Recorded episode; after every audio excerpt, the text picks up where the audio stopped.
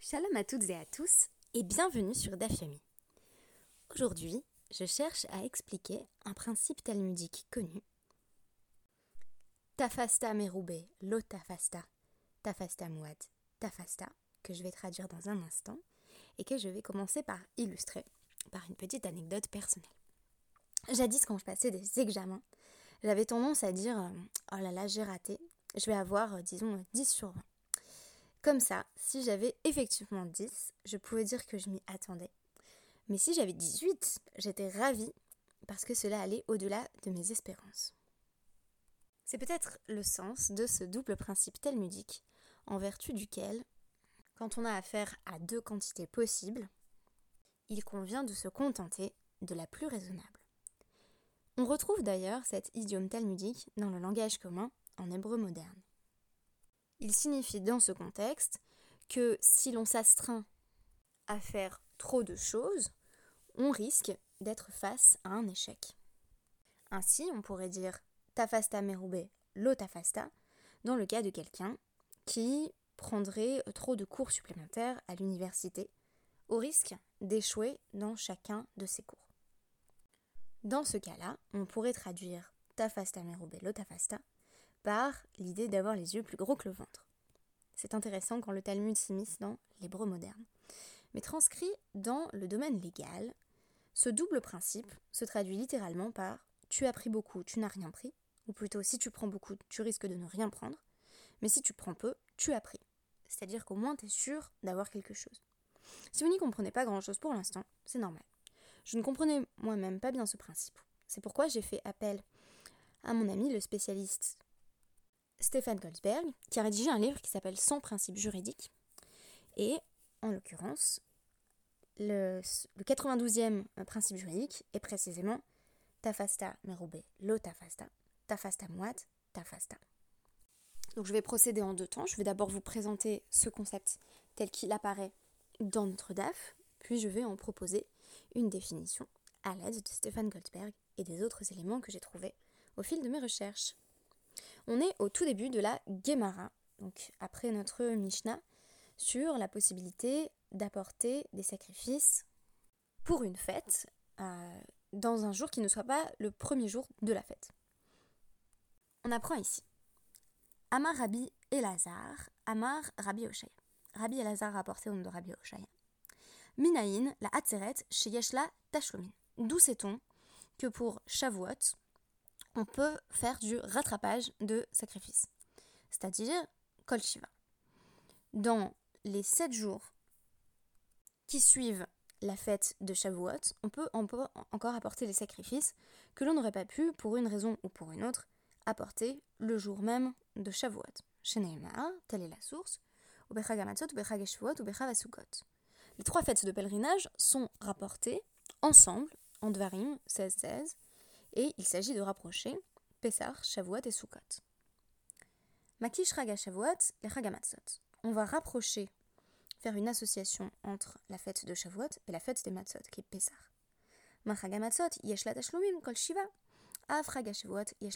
Shiva.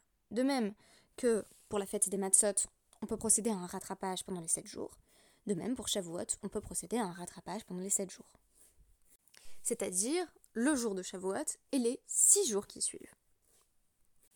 Ve'ema, mais on pourrait dire aussi Makish Sukkot, puisque les trois fêtes sont citées ensemble dans le Pasuk. On pourrait aussi rapprocher la fête de Shavuot de la fête de Sukkot. Machag Sukkot yesh lam tashlumim kol shmona, afrag ha-Shavuot yesh la euh, tashlumim kol shmona. Auquel cas, on pourrait dire que de même qu'on peut encore rattraper euh, les sacrifices qu'on n'aurait pas apportés pendant huit jours, donc le premier jour de Scott et les 7 jours qui suivent. De même, euh, on pourrait effectuer le rattrapage du sacrifice que l'on n'aurait pas apporté le premier jour de Shavuot pendant les 7 jours qui suivent et non les 6 jours qui suivent. Oui, mais on pourrait dire que Sukkot ne, forme pas une bonne analogie parce que Shmini Regal Bifne Atzmohu. En réalité, Shmini Atzeret, c'est une fête à part entière qui n'est pas exactement dans la continuité euh, de euh, Sukkot parce qu'un certain nombre de lois euh, distinguent le Shmini Atzeret, le huitième jour, de la fête de Sukkot elle-même. Et pourtant, affirme la Gemara, les Nyan Tashlomin, Tashlomin des Rishon Malgré ces différences entre Shmini Atzeret et le reste de la fête de Sukkot, du point de vue du rattrapage des sacrifices, Shmini Atzeret peut bel et bien euh, servir de jour de rattrapage pour les sacrifices que l'on n'aurait pas pu apporter le premier jour de la fête. Comme il est affirmé dans une Mishnah, d'Itnan, Mi Shelo Chag Beyom Tov Harishon Shel qui n'aurait pas apporté euh, le sacrifice, qui n'aurait pas fait la fête en apportant le sacrifice le premier jour de Sukkot, Chogeg Kol Haregel peut encore euh, apporter le sacrifice pendant tous les jours de la fête, Tov Ha y compris le dernier jour, qui est ici compris comme signifiant Shmini Aseret. Alors pourquoi ne pas proposer cette analogie entre Sukkot et Shavuot pour autoriser un jour de plus afin d'effectuer le rattrapage des sacrifices? Tafasta merobelo tafasta, tafasta moat, tafasta. En d'autres termes, il est plus risqué de euh, viser la quantité la plus grande, ici en nombre de jours, quand on pourrait se contenter de la quantité la plus petite, à savoir le nombre de jours de Pessah. Je rappelle que euh, on a donc deux paradigmes possibles, une comparaison entre euh, Shavuot et Pessah et une comparaison entre Shavuot et Sukkot.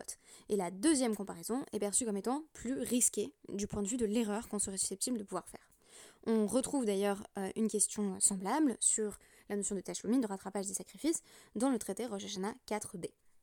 Il faut savoir que le problème émerge du fait que tout le monde ne parvenait pas, pour des raisons diverses et variées, à apporter son sacrifice de Shavuot le jour de Shavuot même. Et là où à Pessah et à Sukkot, on avait automatiquement un certain nombre de jours de rattrapage possible, il convenait d'enseigner que c'était également possible pour Shavuot, alors même que la fête se termine euh, juste après le jour même. À partir de ce moment-là, pour remplir ce besoin que l'on va éprouver de rajouter des jours pour permettre aux personnes de pouvoir apporter leur sacrifice à l'occasion de Shavuot, on va avoir ces deux paradigmes possibles, ces deux associations possibles, qui vont permettre d'ajouter un nombre de jours déterminé. Donc, soit on a en tout 7 jours dans le cadre de l'association avec le paradigme de Pessar, soit on a en tout 8 jours avec l'association avec le paradigme de euh, Sukkot, qui euh, présente la particularité d'avoir ce jour supplémentaire de Shemini Atzeret. Mais si l'on prend Sukkot comme cadre, alors on risque de d'autoriser euh, les personnes qui seraient susceptibles d'apporter leur sacrifice, on serait susceptible de les autoriser à apporter leur sacrifice un jour trop tard, c'est-à-dire jusqu'au huitième jour. J'en reviens à mon avis, à mon ami Stéphane Goldberg, pour essayer d'apporter quelques lumières sur ce principe. Stéphane Goldberg rappelle que la traduction française de Stendhals est assez intéressante et propose Qui trop embrasse, mal étreint. J'ai trouvé en anglais Grasp all, lose all, qui présente l'avantage de conserver le verbe de départ, tafasta, traduit ici par grasp. C'est une sorte de principe de sécurité, en vertu duquel, si on doit choisir entre deux possibilités et qu'on choisit la plus grande des deux, on risque de se tromper, alors que si on choisit la plus petite de deux quantités, le fait de se tromper va avoir moins de répercussions ou moins de conséquences négatives. Stéphane Goldberg donne cet exemple dans un message vocal qu'il m'a envoyé. J'ai deux morceaux de viande. L'un des deux est pour moi, l'autre est pour euh, quelqu'un d'autre, ma voisine par exemple. Euh, je ne sais pas lequel est pour moi. Il y en a un qui est plus grand, l'autre qui est plus petit. Si je prends le petit, mais qu'en réalité c'était le grand qui me revenait, je n'ai pas fauté parce que je n'ai pas volé le morceau de viande le plus grand. Si c'était le petit qui était le bon, alors tout va bien je ne risque dans, les deux cas pas d'être prise en défaut. Alors que c'est si je prends la valeur supérieure en quantité que je peux être prise en défaut. Cela s'applique aussi dans un autre principe de la Gemara qui est Miyut Rabim Quand un mot est au pluriel, on décide que, a priori, euh, s'il n'y a pas de nombre spécifié, ça signifie deux.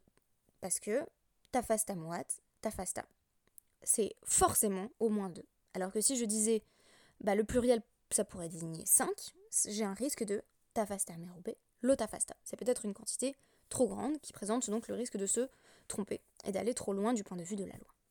Et je vais terminer mon appel à l'expert en lisant des passages de euh, l'entrée tafasta merobé, l'otafasta, tafasta moat, tafasta, dans les 100 principes juridiques de mon ami Stéphane Gosberg. Il commence par rappeler que la traduction littérale serait Tu as saisi beaucoup, tu n'as pas saisi, tu as saisi peu, tu as saisi et propose une autre traduction qui me semble stimulante. Un tien vaut mieux que deux tu l'auras, avec l'anglais. A bird in the hand is worth two in the bush. Au sens plus technique, ce principe sert à résoudre des cas d'incertitude quant à une quantité. Je cite Si deux quantités sont envisageables, il vaut mieux privilégier l'hypothèse la plus prudente, quitte à devoir modifier ce choix ultérieurement. En revanche, si l'on choisit la plus grande, l'on risque de susciter la réprobation, car tu as saisi beaucoup, tu n'as pas saisi. Ainsi, ce principe conseille de faire le choix qu'il sera le moins coûteux de corriger par la suite. Et si je reviens à mes notes de partiel ou à mes bouts de viande, c'est exactement ça. D'une part, si j'ai pris le bout de viande le plus grand et que ce n'était pas le mien, je suis maintenant en devoir de réparer ce qui a été pris. Et par conséquent, de rendre à la personne à qui j'avais pris son bout de viande euh, la quantité que je lui ai en quelque sorte dérobée. Et de même, là où j'ai eu toujours tendance à me dévaloriser euh, du point de vue de mes notes de partiel, je me disais qu'on n'est jamais à l'abri d'une mauvaise surprise. Et il vaut mieux envisager le pire pour pouvoir ensuite se laisser surprendre par le meilleur. Parce qu'on n'a rien perdu quand on a dit euh, s'il faut, euh, je vais avoir 5. Si on a 5, on n'est pas surpris. Si on a 12, on est très content. Au niveau pragmatique, on n'a donc peut-être pas tort quand on se dévalorise un petit peu. Ce principe de tafasta merube, lo tafasta, tafasta muat, tafasta, on va le retrouver à différents endroits du Talmud pour justifier à chaque fois la prudence. J'en citerai un seul exemple. Dans Yoma 80, il est question de ce que l'on entend quand on dit que le volume, notamment d'une quantité de nourriture, est kepetsa, c'est un œuf de, euh, de quel animal? Alors on pourrait dire que c'est un œuf de poule, ou on pourrait dire que euh, euh, c'est l'œuf d'un oiseau mythique qui produisait des œufs particulièrement gros. Mais là encore, on décide de s'en remettre à la quantité la plus modeste, afin d'être certain que l'on ne prend pas de risque. Notons ici toutefois que là où ce principe, dans les exemples que j'ai cités, semble étendre vers la khumra. Dans le cas de l'œuf, on va plutôt vers la kula, c'est-à-dire qu'on ne va pas être euh, plus souple, mais euh, on va pas être plus, strict, pardon, mais plutôt plus souple. En effet, si je déterminais que quand je dois manger un kebetza d'une quantité, que j'ai ce minimum de kebetza, euh, c'est un œuf d'un oiseau énorme, bah, je devrais manger beaucoup. Et ça pourrait être plus difficile pour moi. Alors que si je me contente d'un œuf de poule, je vais plutôt vers la kula. C'est comme si l'on nous enjoignait ici à nous contenter du minimum, que cela soit à notre avantage ou non. Et même lorsque cela semble être à notre désavantage, comme dans le cas des deux morceaux de viande où j'ai finalement pris le plus petit, je me suis astreint à prendre le plus petit, ou comme dans le cas des notes où j'ai dit je pense que je vais avoir 5 sur 20, en réalité, il y a une économie d'énergie, de temps euh, et d'investissement émotionnel dans ce principe, qui fait que la quantité inférieure est toujours le pari le moins risqué. Je vous remercie beaucoup et je vous dis à bientôt pour un nouveau Dafyomi.